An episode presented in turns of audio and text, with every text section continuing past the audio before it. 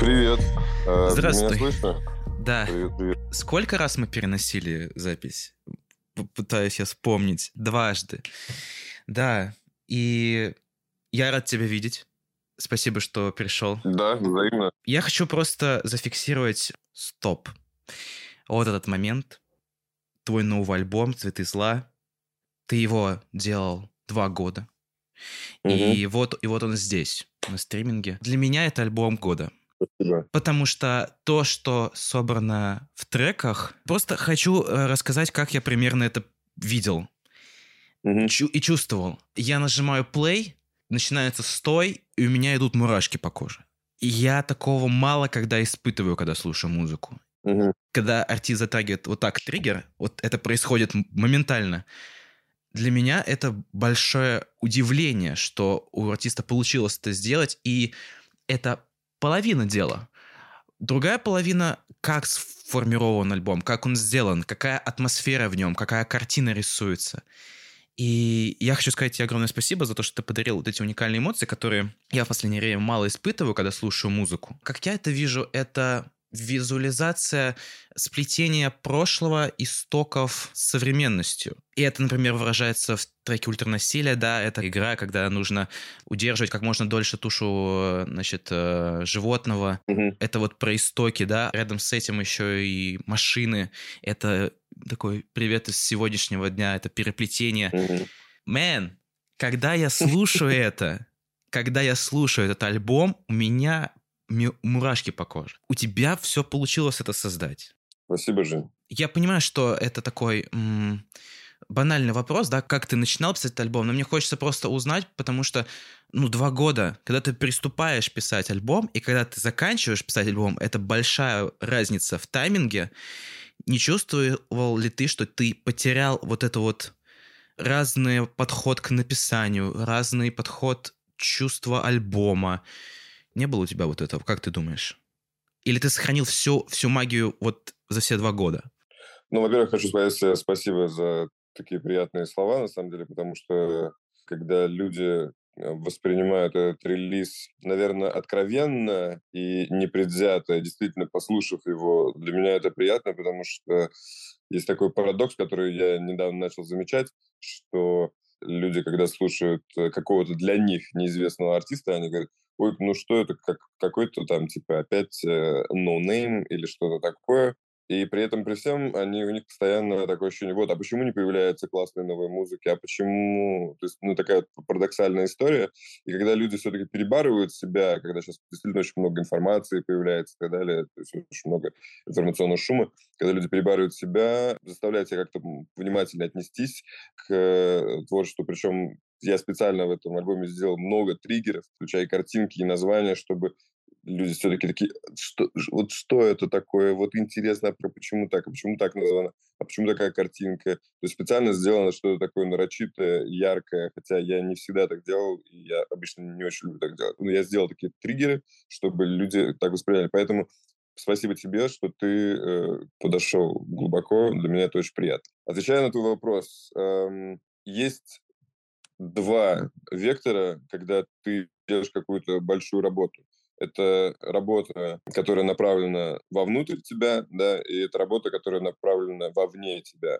Когда ты варишься в этом, да, очень долго, понятное дело, для тебя какие-то моменты становятся очевидными, какие-то моменты становятся, может быть, не очень актуальными, какие-то моменты тебе надоедают, но осознавая, что ты несешь вовне, ты понимаешь, что это будет работать еще какое-то время, потому что все-таки это э, работа, которую я сделал, это все-таки же не супер какая-то трендовая однодневная история для ТикТока, да, это какая-то проведена аналитическая работа большая и так далее. Для меня, конечно, с какой-то стороны этот релиз не актуален стал уже там, типа, там, год назад, да, и мне уже захотелось сделать что-то новое и там что-то более интересное для меня там и так далее. Но я понимаю, что для людей он актуален станет там через год, через полтора, намного даже больше, чем сейчас.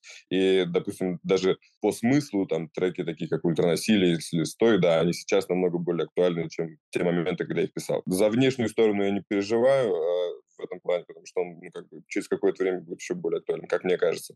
А за внутреннюю тоже просто потому, что у меня сейчас уже есть идея для новых э, релизов, и, в общем-то, я готовлю эту историю. Да, вот это вот момент, когда ты создаешь что-то, но при этом она в долгоиграющую перспективу имеет намного больше, чем right now. Окунемся немножко в такой момент. Подтверди или опровергни мою теорию, да, что это переплетение, да, прошлого с э, сегодняшним днем. Ну, это сто процентов, э, да, переплетение и прошлого, и настоящего, и будущего. Мне очень хотелось, чтобы в этом альбоме не было ощущения времени, да, просто потому что он затрагивает аккуратно и прошлое, и настоящее, и, как мне кажется, и будущее, поэтому я отчасти не могу сказать, что я фанат, да, но мне очень нравится идея фильма «Интерстеллар», и вообще в целом мне нравится подход Нолана к этому, к ощущению времени как режиссера, когда у него все происходит нелинейно. И вот мне хотелось сделать какое-то такое ощущение на этом альбоме. Вы схожи с Лелей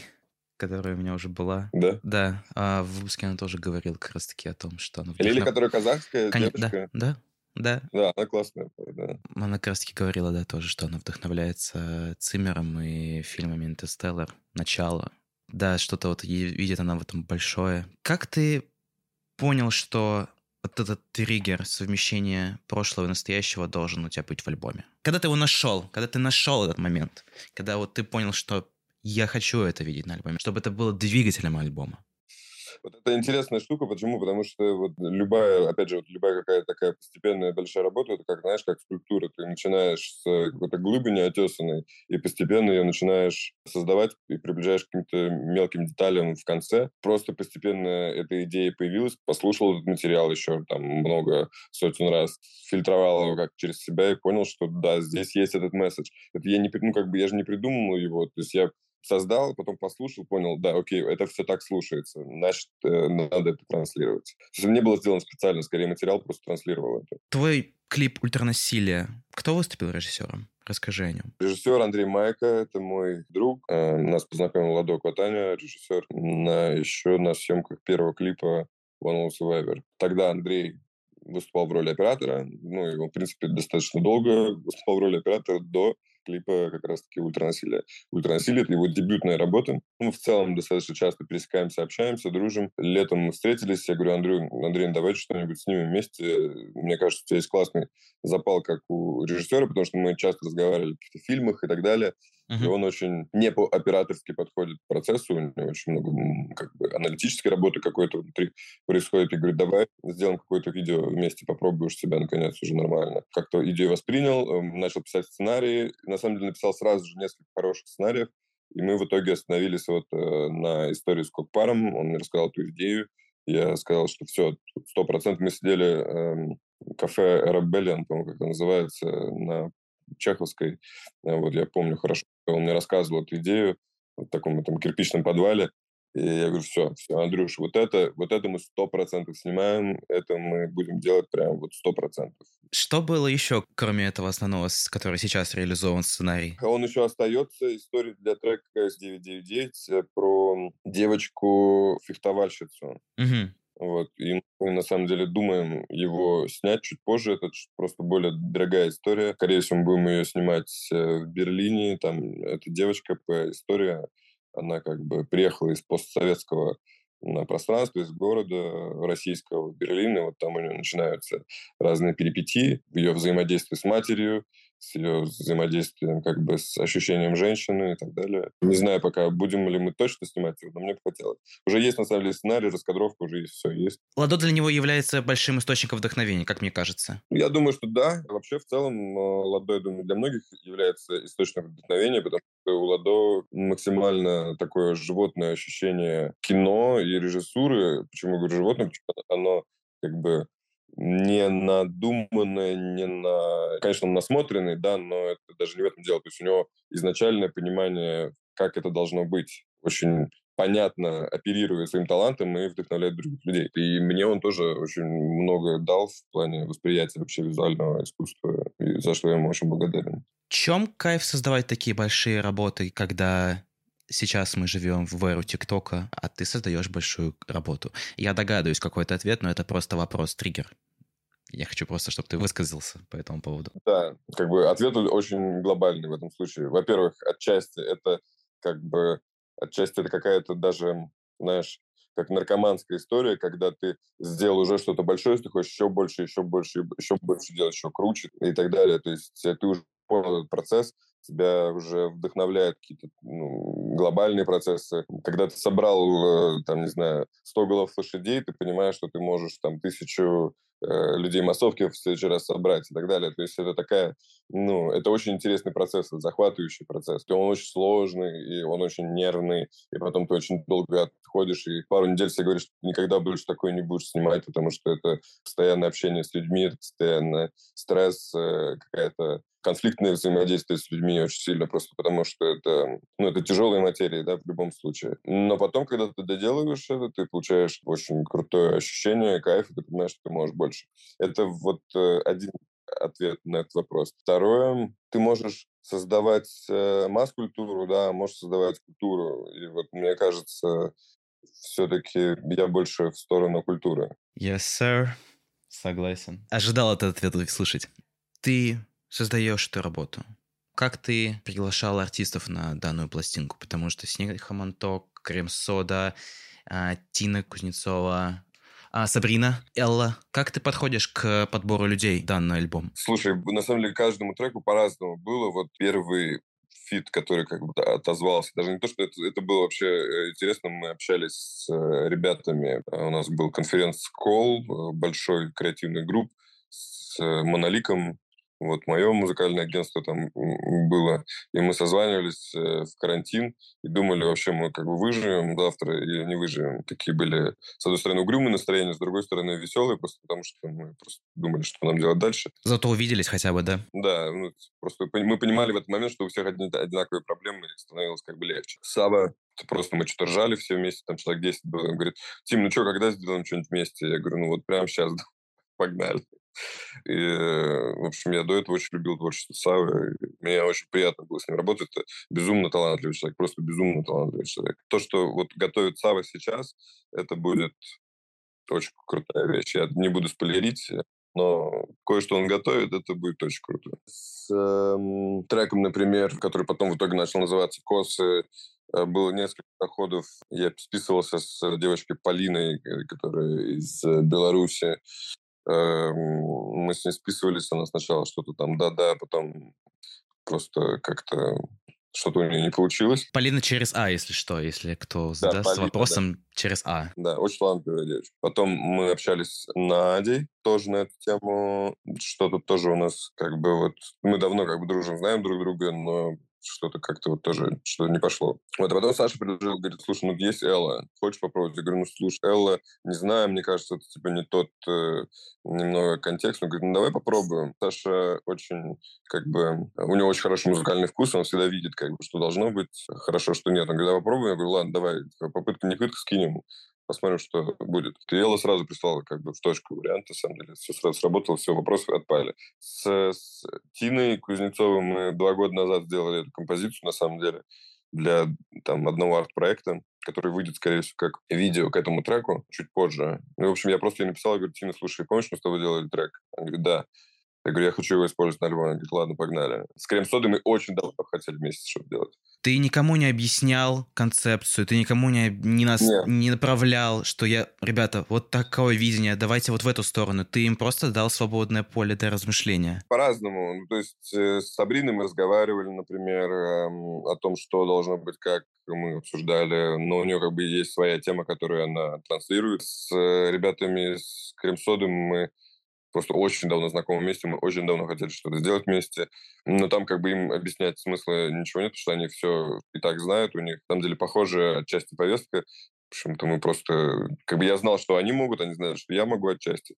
Мы решили просто уже доделать то, что мы хотели давно сделать. В общем, ко всем по-разному был. У всех, ко всем был разный подход. Так просто сложилось, что, ну, понятное дело, не хотелось каких-то там очевидных артистов, которые со мной там очевидно сочетаются. Хотелось, наоборот, сделать какой-то контраст. Поэтому пал выбор на каких-то, может быть, более поп-артистов, как Элла, например, и так далее. Шарль Бодлер. Угу. Как ты о нем узнал и почему для тебя он является вот этим источником вдохновения и почему «Цветы зла»? Слушатель, который наверняка будет слушать альбом, он же, ну, «Цветы зла», цветы зла. Что угу. мне может прийти в голову цветы зла? Ну, наверное, треки, которые являются цветами, которые будут как-либо связаны с агрессией. Ты правильно говоришь, как no. люди думают.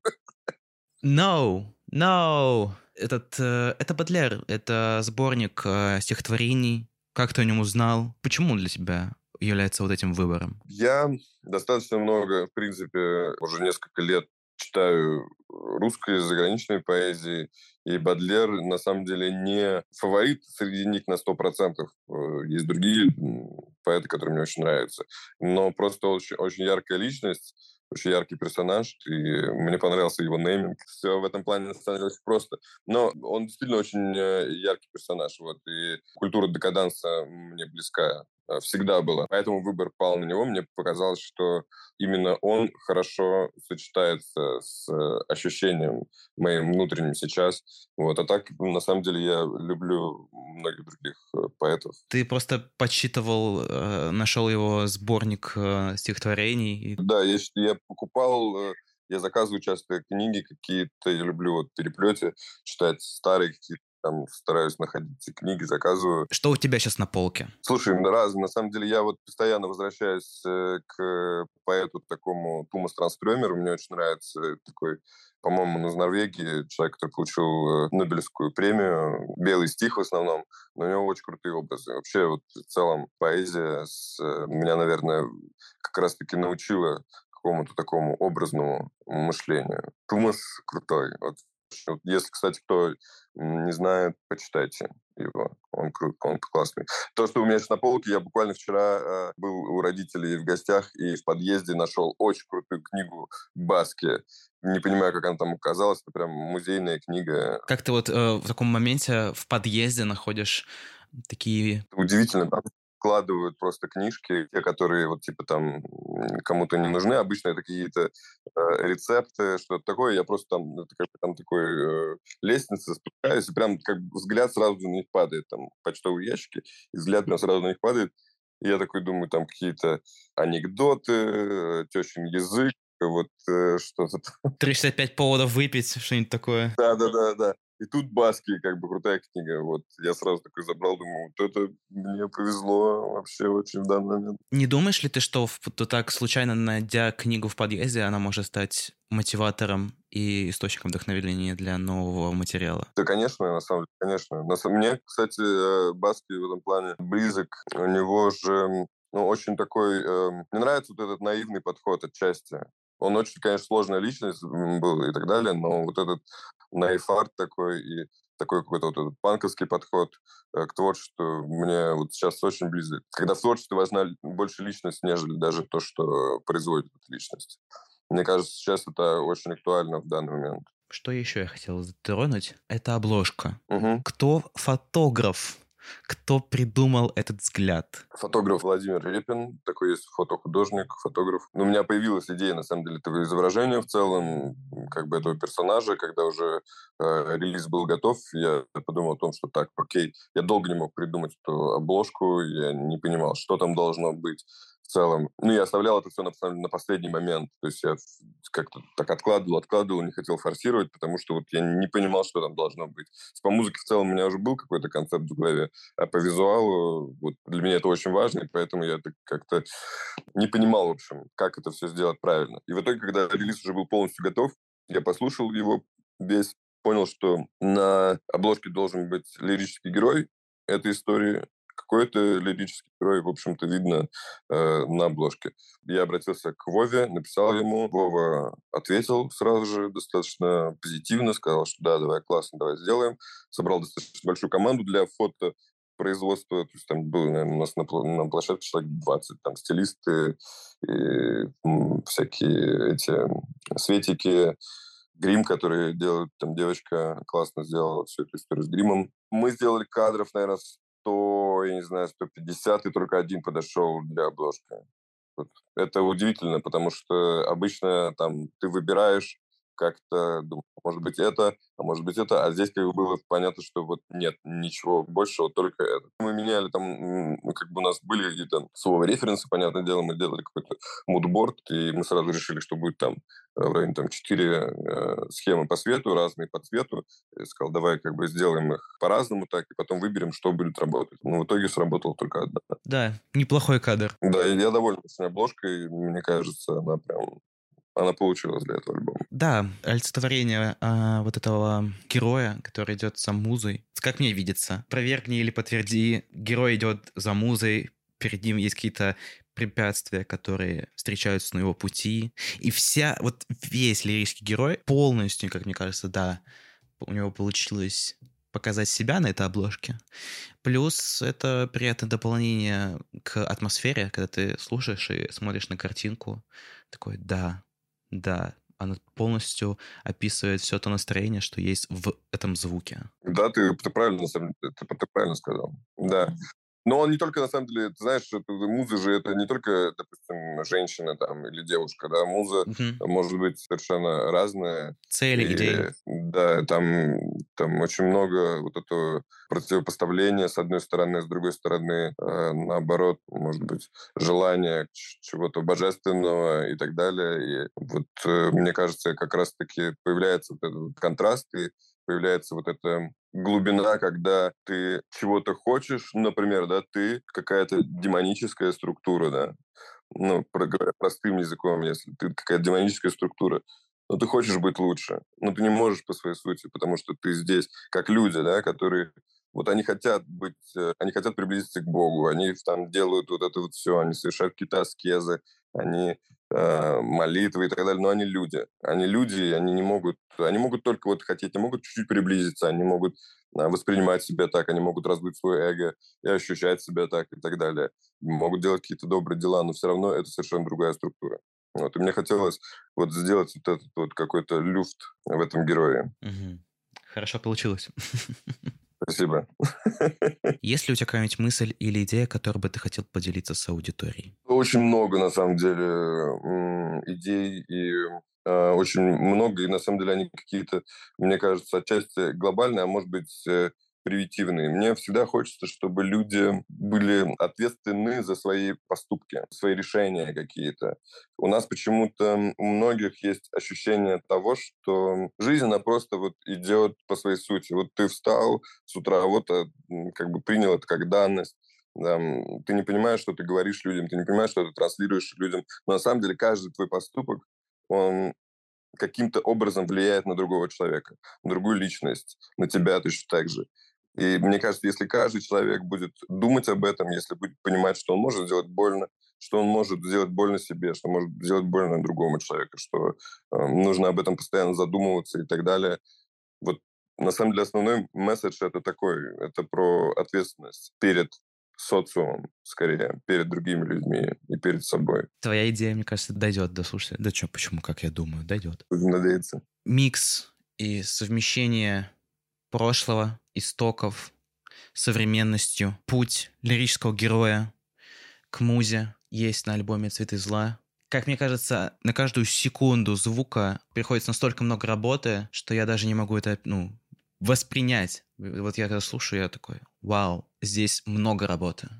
Вложено и сил, и нервов. И у тебя получилось все это совместить на одном альбоме. Я надеюсь, что твои будущие работы будут еще в больших масштабах, а, где ты сможешь выложить свои собственные переживания и творческую вот эту вот инициативу еще намного больше. Я вот говорю, да, про размеры все больше и больше. Я хочу, чтобы следующие работы твои а, были с этим же а, большим количеством деталей на секунду прослушивания, как это есть у тебя в «Цветы зла». Я желаю тебе успеха в дальнейшем. Спасибо. Потому что Спасибо. то, что в цветы зла. Для меня это... Как там Грэмми говорит? And the record of the year is... Я такой... Цветы зла, чуваки. Цветы... А, нет, не рекорд, а альбом, да. Рекорд же это... Это песня одна. Ну да. Да, альбом, э, альбом года. Я такой, Цветы зла, чуваки, кому? Спасибо большое, что пришел поговорить. Я думаю, это приятное дополнение к этому альбому. А, немножко таких маленьких деталей, которые окружают работу вокруг альбома, а чтобы понять внутренность. Тебе спасибо, что позвал. Мне было очень приятно и очень классные, глубокие вопросы.